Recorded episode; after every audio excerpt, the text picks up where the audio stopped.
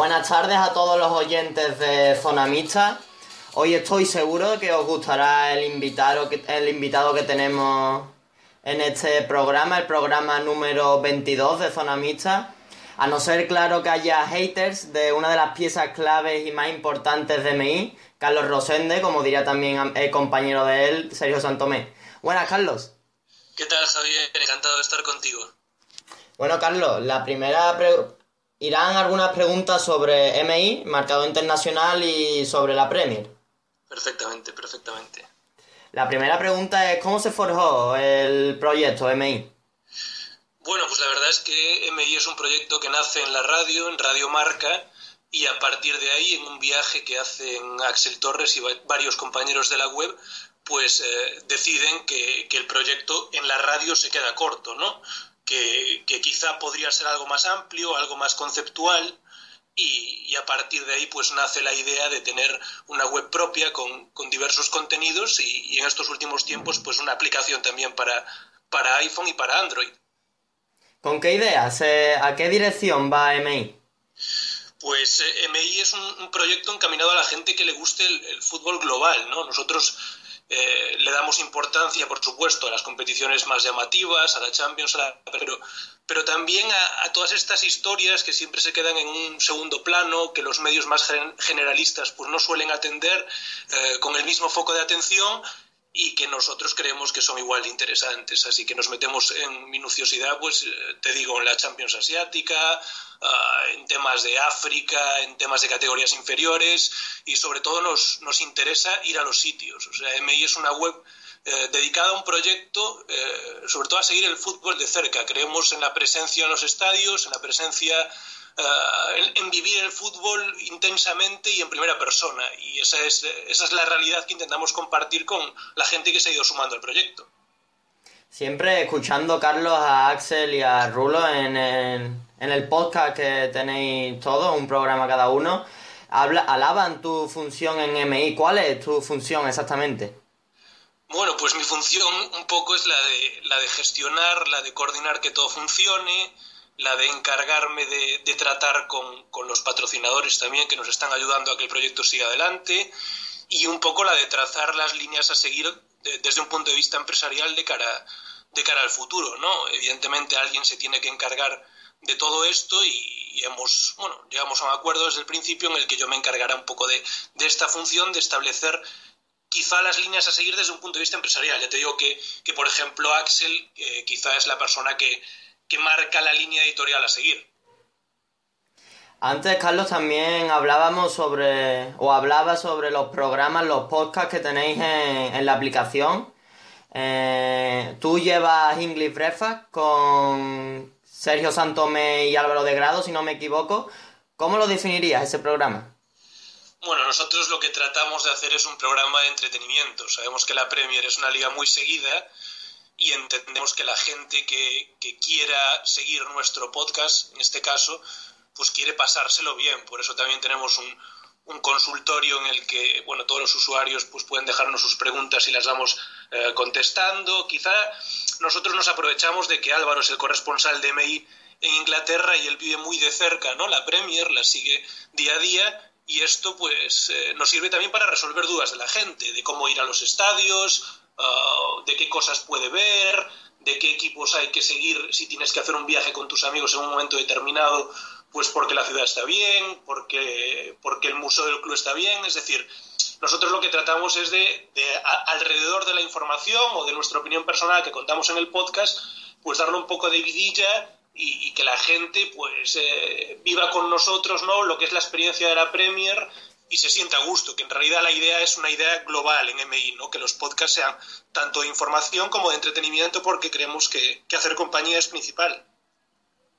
Ha hablado también de tus compañeros como Álvaro de Grado. También me gustaría que definieras o, o analizaras, más, bien definir con una frase a estos compañeros tuyos, Carlos. Por ejemplo, Rulo. Eh, Rulo yo creo que es la, persona que todo el mundo quiere en su proyecto, ¿no? Una persona que se sacrifica por los demás, que tiene eh, un gran sentido del humor, además que hace, hace mucho grupo y que, tiene talento, sobre todo radiofónico. Es una persona que comunica bien y que la verdad es que es para nosotros, hablo en nombre de todos, es un lujo tenerlo porque es una persona que nos ayuda cada día. Axel. Pues Axel es la, la mente pensante, una persona, yo creo que como profesional, por lo que a mí respecta, digna de admiración, por la manera que entiende la profesión y el periodismo, muy implicada con todo lo que hace, que lo vive todo con, con mucha intensidad y es un poco la, la persona que, que, guía MI, ¿no? la que pone la luz y la que, a la que todos seguimos porque creemos que su forma de entender eh, el periodismo es la que todos compartimos y es la que nos puede hacer llegar más lejos. ¿Santomé? Pues Santomé es una persona que para ser eh, muy joven, como es él, tiene las cosas muy claras, es una persona eh, que dedica mucho tiempo a su profesión, es decir, que se sabe organizar bien, que sabe comunicar bien también, que le gusta mucho el fútbol, es una persona muy apasionada y que realmente maneja muchos registros, es decir, maneja la radio, eh, hace buenos análisis de partidos. Yo creo que es una persona que para su corta edad eh, se maneja extraordinariamente bien. Creo que es una persona, desde un punto de vista profesional, con muchísima proyección. Y por último, eh, tu último compañero de English Breakfast, ¿cómo es de grado?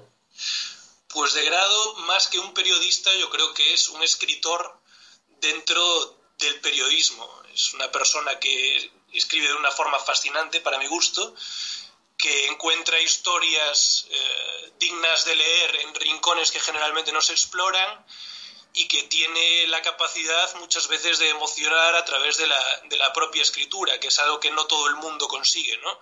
Esa capacidad de llegar a la gente a través de las emociones, pues a mí yo creo que es lo, lo más importante de, de, Álvaro es la manera en la que se expresa a través de, de lo que escribe. Y por último, Carlos, me gustaría saber la, las novedades que podríais traer en MI próximamente. Pues estamos preparando una mejora sobre todo de la aplicación porque sabemos que, que nuestros usuarios en la app eh, desean poder descargar los podcasts, que es algo que a nosotros nos supone un esfuerzo económico importante, pero que ya está en su última fase.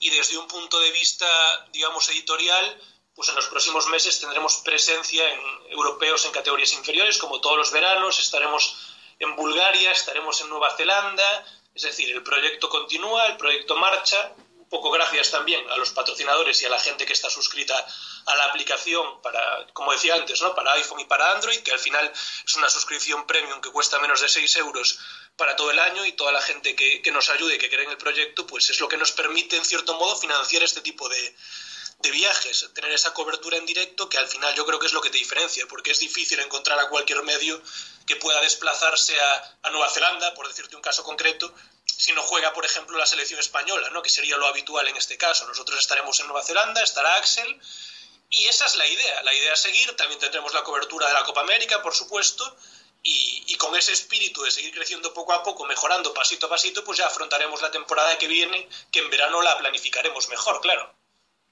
Y bueno, Carlos, dejando a un lado MI, mm, nos centramos en la Premier.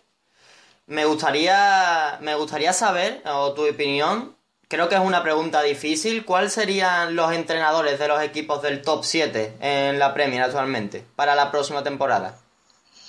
Es una, una pregunta complicada, ¿no? Yo creo que Wenger va a seguir, Mourinho va a seguir, no estoy del todo convencido de que Pellegrini vaya a dejar el Manchester City, pese a que se sigue especulando eh, con esta idea. Creo que Pochettino en el Tottenham también va a seguir. La, el caso de Brendan Rodgers es más difícil porque evidentemente la Premier no ha acabado, los últimos resultados no son buenos y en el entorno de, del Liverpool, pues en, cierto modo con la opción Klopp sobre la mesa resulta, resulta complicado decir si se va a mantener a, a Brendan, que en realidad yo creo que es, es, la idea ¿no? que tiene, pero claro, la temporada acabará sin títulos, son varios años, eh, bueno, varios años sin conseguir ningún trofeo, este año no se han cumplido las expectativas marcadas previamente y es una situación incómoda. Y no sé si me dejo alguien más en el top 7, evidentemente depende a quién incluyamos. Incluimos a Kuman con el Southampton, eh, yo apuesto por su, por su continuidad y Roberto Martínez pues eh, ha acabado mejor la liga de lo que parecía en un momento, ha estado en la cuerda floja, creo que esto es negociable, pero, pero me sorprendería que, no siguieran el Everton, así que yo no espero demasiados cambios en, la zona alta de la Premier para la próxima temporada. Y Carlos ha hablado también del fracaso del Liverpool, pero es, es, noticia también el fracaso europeo de los equipos ingleses. ¿A qué se debe? Pues es, es una, una, pregunta que yo creo que tiene muchos condicionantes. Lo ha analizado, hay un artículo bastante bueno en la web de Álvaro de Grado hablando sobre este tema. Al final, en, cierto modo, si, si lo analizas eh, por separado, es decir, si analizas los equipos a los equipos ingleses en la Champions, el Arsenal y el Chelsea se quedan fuera por el valor doble de los goles y con esto no quiero buscar una, una excusa, quiero decir que esta es la realidad.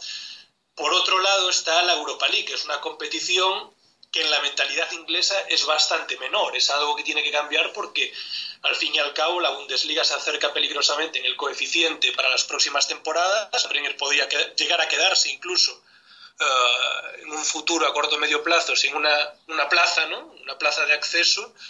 Y, y, la realidad es que yo creo que es un tema, un tema bastante cultural. Tú si miras en el caso de España, los clubes principales lo que intentan es eh, hacerlo lo mejor posible en la Champions. Las aficiones valoran muchísimo el trabajo en competición europea. Evidentemente, la liga es la competición de la regularidad, pero, pero yo creo que hasta, hasta hace nada, por ejemplo, en el, en el Manchester City se sigue teniendo la, la idea de que el objetivo único casi primordial es la, la, Premier y la Champions está en un segundo plano muy claro. Yo creo que es un tema que, que a base de la llegada de entrenadores extranjeros, a base de la llegada de futbolistas extranjeros, pues está cambiando un poquito y se está poco a poco pues contraponiendo ¿no? el fútbol europeo con el nacional, pero, pero bueno, a día de hoy eh, el fútbol inglés sigue estando por debajo de lo que se espera. Hay varios clubes en el panorama futbolístico europeo que superan a los ingleses y yo creo que, que solo el Chelsea ahora mismo puede competirle de tú a tú, aunque no lo haya hecho y lo hayamos visto, a los grandes de, Europa, que son el Barça, el Madrid, Atlético de Madrid, Bayern Múnich, etcétera. Y siguiendo hablando de los fracasos, en este caso, ¿cuáles serían los cinco fracasos de la Premier respecto a jugadores? Pues respecto a jugadores es, es complicado, ¿no? Yo creo que hay un fracaso bastante claro que es el de Balotelli en el Liverpool, que evidentemente es un futbolista que no ha respondido a las expectativas y al Liverpool le ha faltado gol y, en cierto modo, a pesar de la lesión de Starrich, pues él tenía que llevar o tenía que tener cierto peso en el ataque del equipo y no ha funcionado para nada, ha marcado un solo gol. Tampoco han funcionado bien eh, los fichajes que ha hecho el Manchester City, que parecía que venía a apuntalar una plantilla ya muy consolidada, y ni Sañá, ni Mangala, ni Fernando en el centro del campo le han aportado ese plus al equipo eh, que se podía esperar. Y después, pues yo creo que, que, en los equipos de la, de la zona baja eh, ha, ha, habido, bueno, pues refuerzos, por ejemplo, en el Sunderland, que, que no han funcionado, que es un equipo que generalmente todos los años desembolsa una gran cantidad en, traspasos y al final se sigue manteniendo en, la zona baja.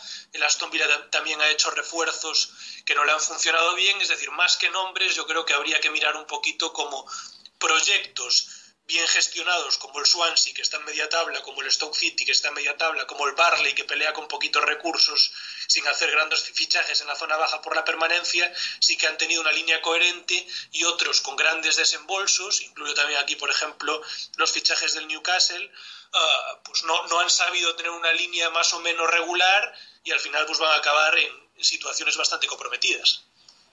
Y hablando de, lo, de las cinco sorpresas de la temporada respecto a jugadores. Pues respecto a jugadores, yo creo que, que por ejemplo, Diafra sacó en el West Ham, Creswell en el West Ham, el impacto de Sadio Mané en el Southampton. Bueno, el Southampton en general es que ha fichado bastante bien. Uh, en el apartado de sorpresas, a ver quién más se me, se me puede ocurrir. Diouf en el Stoke City, creo que es un fichaje importante y que ha tenido peso. Jan Matt en el Newcastle también ha funcionado bien, es decir, sobre todo lo que, lo que yo me fijaría es en fichajes que han costado poco, incluso que han llegado gratis a sus equipos, también Alderweireld a Southampton, y que han tenido mucha importancia, ¿no? que han rendido muy bien y que se han colado dentro de, dentro de la propia plantilla de, de cada equipo, pues dentro de los futbolistas más importantes, porque, porque al fin y al cabo es, es, es, eso es lo más importante para equipos que no pueden hacer desembolsos como por ejemplo como el de Alexis en el, en, en el Arsenal, perdón, o, ese tipo de, de, grandes fichajes como los del Chelsea, Fábregas, Diego Costa, uh, Courtois, etcétera. Pues Carlos, por último me gustaría realizarte un test más personal, son preguntas cortas y respuestas cortas. Perfecto. ¿Un nombre de chico y de chica? Pues un nombre y de chica. De chica me gusta Gala y de chico me gusta, me gusta Carlos, sí, sí. ¿Una ciudad? Una ciudad, eh, París. ¿Un color? Un color, el rojo. ¿Una comida? Una comida, cualquier tipo de, mar de marisco, que, que es lo más característico de mi tierra, de Galicia. ¿Unas vacaciones? Unas vacaciones en un sitio en el que no haga mucho sol y en el que haya mucho que ver. Una ciudad que tenga una ciudad monumental del centro de Europa, del norte de Europa, esas serían mis vacaciones favoritas. ¿Un país? Un país, eh, pues probablemente Francia. ¿Un deporte aparte del fútbol? El baloncesto. ¿Una bebida? La Fanta naranja. ¿Una marca de coche? Eh, Toyota. ¿Una marca de ropa? Una marca de ropa, pues esta es más complicada, pues probablemente Adidas. ¿Un actor? Un actor, pues la verdad es que yo no soy muy de tener actores y, y actrices favoritas, así que te diría una actriz, te diría, por ejemplo, Scarlett Johansson. ¿Un programa de televisión? Un programa de televisión. Uh, soy más de, de, series que de programas de televisión, pero siguiendo la línea de nuestro podcast, eh, nosotros ahora comentamos bastante Masterchef. y por último, Carlos, aunque no tengas un actor o una actriz favorita, una película que te haya marcado y por qué. Una película que me haya marcado. Pues mira, casi todas, casi todas las de Brian De Palma, que probablemente no tengo un actor, pero sí un director favorito. Me gusta bastante el cine negro americano, es mi género favorito de cine. Y, en general, sin entrar en ninguna en concreta, creo que todas merecen ser vistas y, y cualquiera de Brian De Palma a mí me, me satisface y me alegra la tarde, la verdad. Pues Carlos, ha sido un placer tenerte aquí en Zona Mixta, en el programa 22. Eh, esperemos que les guste a todos los oyentes, yo estoy seguro de que sí, y que sigas triunfando como lo estáis haciendo el proyecto y tú en MI. Muy bien, Javier, muchas gracias a ti en particular y, y esperemos que sí, que les guste la entrevista a todos. Así que nada, un abrazo fuerte.